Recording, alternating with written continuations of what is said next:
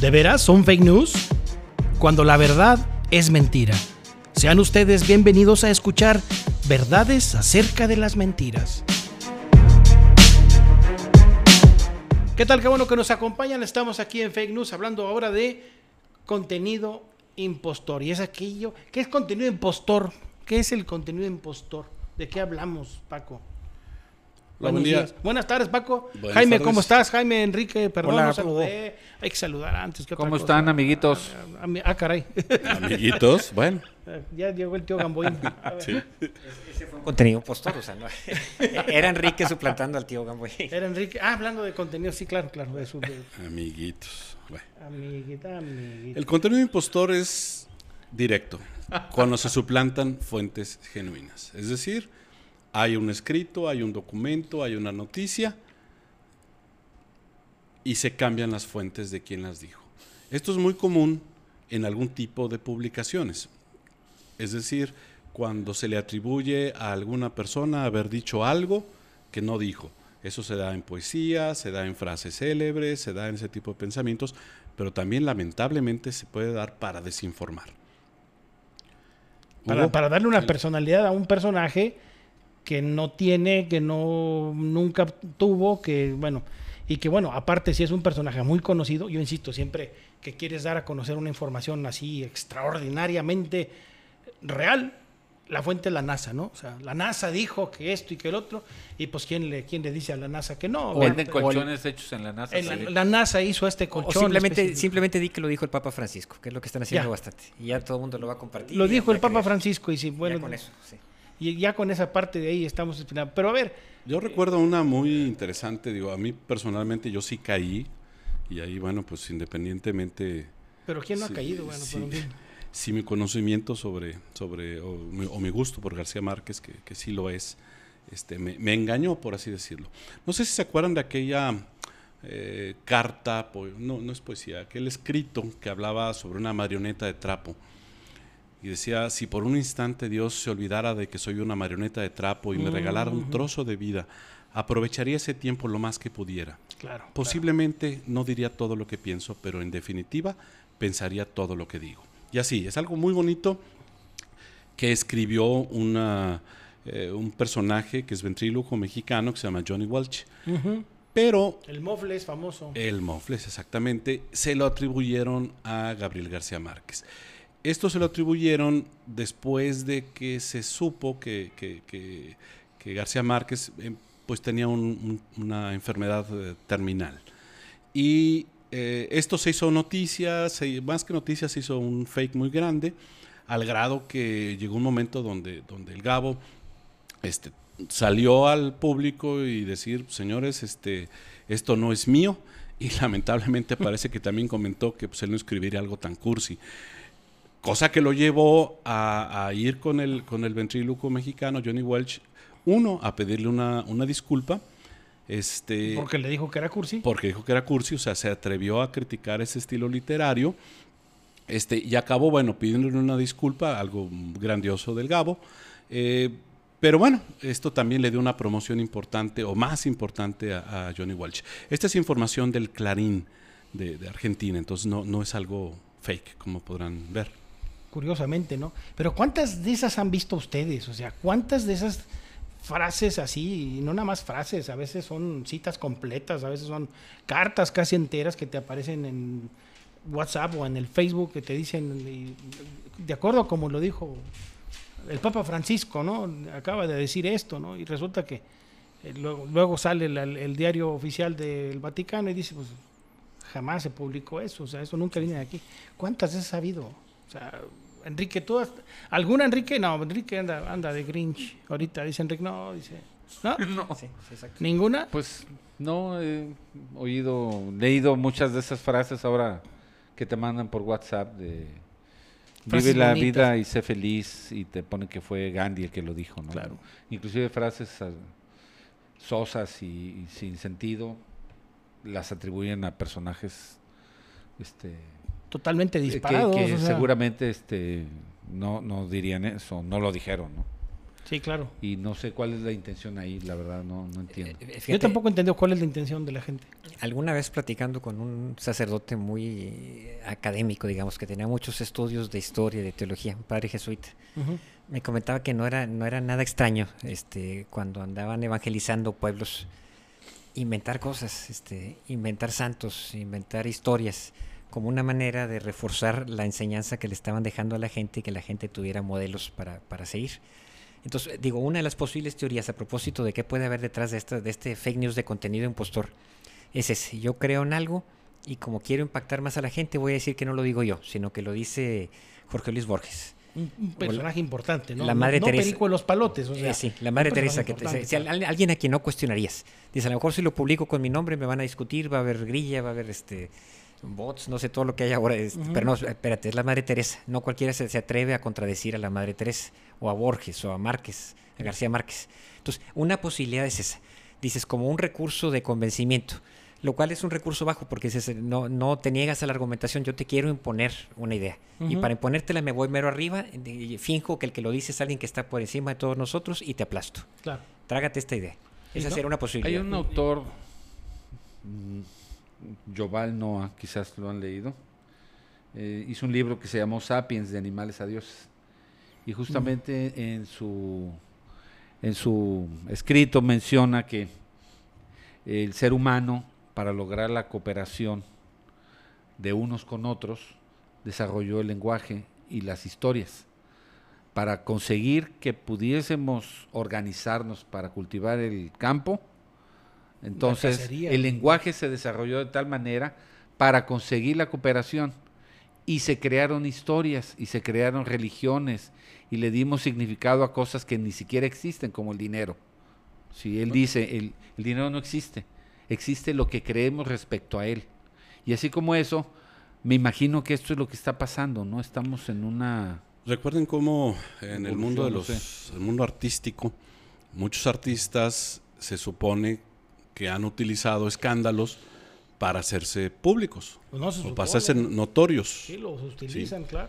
Y, y en ese tipo de cuestiones, no quiero decir que sea el caso de Welch, pero en un momento dado a lo mejor alguien le quiso hacer el favor de publicarlo bajo el nombre de García Márquez. ¿Y qué ocurrió ahí? Pues si Welch es conocido, este, pues, pues ahora es más conocido o fue más conocido. ¿Qué Ahorita que lo mencionaste, yo no sabía quién era. Yo sí me acuerdo de él, del Mofle. De- del Mofle sí, pero de Welch no. Sí, Welch, de- sí, definitivamente es, es más conocido el personaje que el, que el, que el autor. ¿no? Pero es real que las, los artistas, la- las, las artistas más, sobre todo, este, cuando empiezan a sentir una baja en la venta de sus diferentes productos, pues hay que crear de alguna manera algún chisme, alguna situación ahí interesante, como para poderle dar un poquitito de empuje a la carrera. Sí lo hacen, eso me consta de que sí lo hacen. Sí, digo, pe- pero en este caso es, un, un recurso que, que siempre ha existido en la retórica. En la- el- este, es el- la- creo que le llaman petición de autoridad o principio de autoridad. A final de cuentas es, es una, digamos que es una pequeña cobardía de decir, este, no me pongo al tú por tú, mejor este, finjo que soy más grandote y te aplasto. O sea, me niego a cualquier tipo de diálogo o de discusión de las ideas, te las impongo. Claro. Esa es una, una posibilidad. Otra, comentábamos, es eh, como esto de las redes sigue siendo algo nuevo. Hay gente que está investigando la dinámica de las redes. Entonces, investigan las emociones, investigan los argumentos, investigan de qué manera, qué cosas corren más rápido. Porque luego ese conocimiento, ese know-how, se convierte en, en algo que tú le puedes vender a un candidato político, a alguien que está introduciendo un producto al mercado. O sea, es, es- es un recurso de mercadotecnia. Entonces, hay que medir cómo corre todo esto. Claro. Esto empezó desde los noventas cuando estaban los correos, las famosas cadenas de correos compártelo, este, una cadena de oración o una de miedo, de, de- de este, de- de todo lo que había, había muchas cadenas que ahorita son las son las, Sí, las claro. fake news de las de las eh, del WhatsApp y de las otras redes, pero el recurso era el mismo y sí se supo y hubo reportajes este de que grandes eh, agencias de publicidad y mercadotecnia investigaban las mecánicas detrás este de- de- del uso de las redes soltando este ese tipo de cómo le llamaríamos Eh, gallitos o Pues sí, de, Este, de engaños, sí, exactamente. de engaños, nada más para medir este qué tipo de cosas iban más rápido. O sea, mides emociones, que si el miedo, que si el sexo, que si el- la mentira, que si el ataque, no sé. Hay un- una gama de posibilidades y ves cuáles corren más rápido y se comparten Para más. el camino para poder sacar en un momento luego lo vendes como, como el ¿no? conocimiento en estrategias. ¿verdad? Entonces esa sería una segunda teoría para que esto esté ocurriendo. A final de cuentas, lo que diría es este, no compartamos, o sea, este, seamos más Sí, críticos a la sí, hora de sí. estar recibiendo las cosas, este, te gustó, está bien, pero mejor como que eso de compartir, y eso nos incluye a nosotros como, como, como podcast, este, es, es un, es un reto al criterio. O sea, si tú compartes algo no porque te lo pusieron ahí abajo, comparte y en automático Claro. lo compartiste. Compartes porque te convenció y tú tomaste la decisión de hacerlo, pero no porque en automático te dijeron comparte y ahí va. Fíjate que eh, eh, estuvo circulando hace unos días, eh, yo lo escuché en radio también, eh, y aquí volvemos a una pequeña contradicción que decimos, bueno, es que si es la prensa impresa o si es la televisión o la radio, pues es, es, este, debe de ser verdad. real. Pero Ujú. yo lo escuché hace dos días en la radio.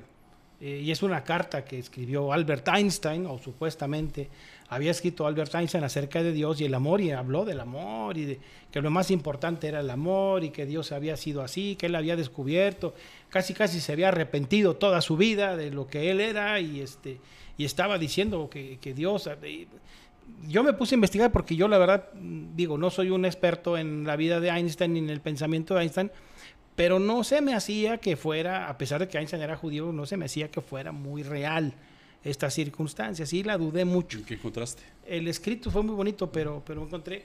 Hay varios ya escritos a través de, de prensa, de diferente prensa. Este, aquí hay uno que es eh, norteamericana específicamente, y acá tengo una que es argentina, este, prensa, y donde se habla precisamente de que eh, esta famosa carta que, que Einstein escribe no, no- como tal no existe. O sea, alguien más la escribió. No, lo que no he encontrado es quién la escribió. Esa se llama, sí existió. Se llamó Como te digo una cosa, te digo la otra. como te digo una cosa, así muy, bueno, autora la, chi- la chimoltrufia, ¿no? No, Autora- fue Einstein. Fue Einstein. Como te digo una cosa, te digo otra, pero bueno, este, y no, Einstein finalmente nunca hubiera pensado en la circunstancia porque Einstein era más apegado, eh, digo, sí era judío y era apegado a su religión, aunque de alguna manera renegaba de su religión en mucho sentido porque siempre, él siempre dijo que tanto la Biblia como el pensamiento de Dios no eran más que cuestiones supersticiosas, ¿sí? y creía más en un Dios de, de, de ¿no? de Baruch Spinoza, este, judío, sefardí, también, en un, este, pero que en un momento dado, este, él más habla de un Dios determinista, de un Dios que no interviene en, en- en nuestras vidas, etcétera, etcétera, y que, bueno, en Bueno. pocas palabras, Einstein jamás pudo haber escrito una carta de ese tamaño. En en este tipo de contenidos, o sea, contenidos impostores, al fin de cuentas, tanto el caso de García Márquez como el caso que, que le atribuyen o no a Einstein, eh, pues nadie se muere, ni, ni, ni, ni pasa nada. O sea, pues el que tú creas o no, o le sí. atribuyas o no a alguien esto, pues puede ser bonito, no, pues, no, nadie se muere. Pero ¿qué pasa cuando hay esta suplantación precisamente para engañar? Recuerdo hace tiempo un- una, una campaña política en la que tuve oportunidad de trabajar. Eh, y habíamos visto que uno de los temas más sensibles, que bueno, sigue siendo, el tema de la seguridad. Es decir, las personas en la comunidad inseguras, se sienten inseguras, lamentablemente, y encabritadas porque los políticos están hasta el chongo de guaruras. Y entonces, este, no faltó el comentario estúpido de algún político Estúpido. diciendo, este, pues no, ¿cuál es el problema de la seguridad? Y, y nunca faltó alguien que dijera, pues no, güey, o sea, ¿tú cuál lo tienes? Pues si tú estás bien, bien protegido. Eh, y aquí lo que me tocó ver es que eh, en esta campaña, eh, los contrarios agarraron la figura de, de uno de estos personajes y precisamente la sacaron en ese sentido, o sea, crearon una noticia, escribieron una noticia en donde este personaje decía, no, pues es que el problema no es tan serio, ¿no? Imagínense, estamos hablando de una ciudad en Tamaulipas, que no es precisamente el, este, Disneyland ahorita, ¿verdad? Este, entonces, ahí está lo peligroso de, de- de- de ese tipo de, de contenidos impostores, ¿no? Claro. ¿Algo más con lo que quieran? Tenemos que empezar a cerrar. ¿Algo, Jaime, que quieras? con Sí, lo que bueno. te quedes con lo que le digamos a nuestro... Pues sí, comentarles que el Papa Francisco recomienda ampliamente el seguimiento de este podcast y además este tanto Borges como Carlos Fuentes y García Márquez están recomendando que lo compartas cuando menos a 100 contactos. Sí, sí, claro.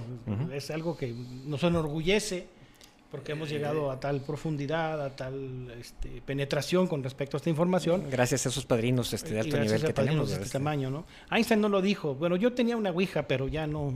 No, no, no, la, la, no lo dijo, pero lo hubiera dicho. Lo hubiera no, no, no, en, mi ouija. Lo importante es eso. En, mi ouija sí lo, sí, sí lo dijo. Sí lo dijo. es ah, totalmente cierto.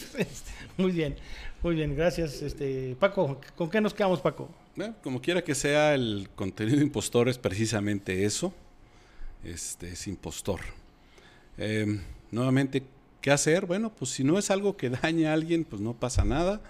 Este, pero si es algo que es eh, dañino, posiblemente hay que investigar. Yo creo que en cualquier caso hay que, hay que ver de dónde viene y, tener esa desconfianza de la que ya hemos hablado por ahí en algunas ocasiones. Yo, soy más cerrado en eso. Yo sí pienso que a veces este tipo de cosas contribuyen a la ignorancia.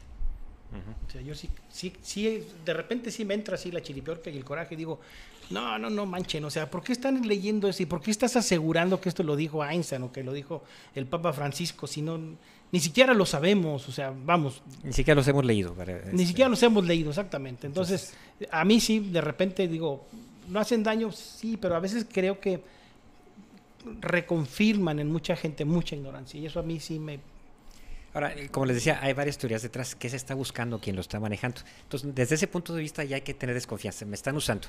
¿Para qué comparto algo que de entrada ya, ya le descubrí una mentira? Claro. O hay una alta posibilidad de que tenga una mentira. Mejor una, una sana desconfianza. Puede haber varios usos, desde, hasta de ser conejillos de indias para alguna campaña claro. de mercadotecnia en redes. No sabemos. No sabemos. Enrique, ¿con qué nos quedamos? Con la ignorancia. Pues sí.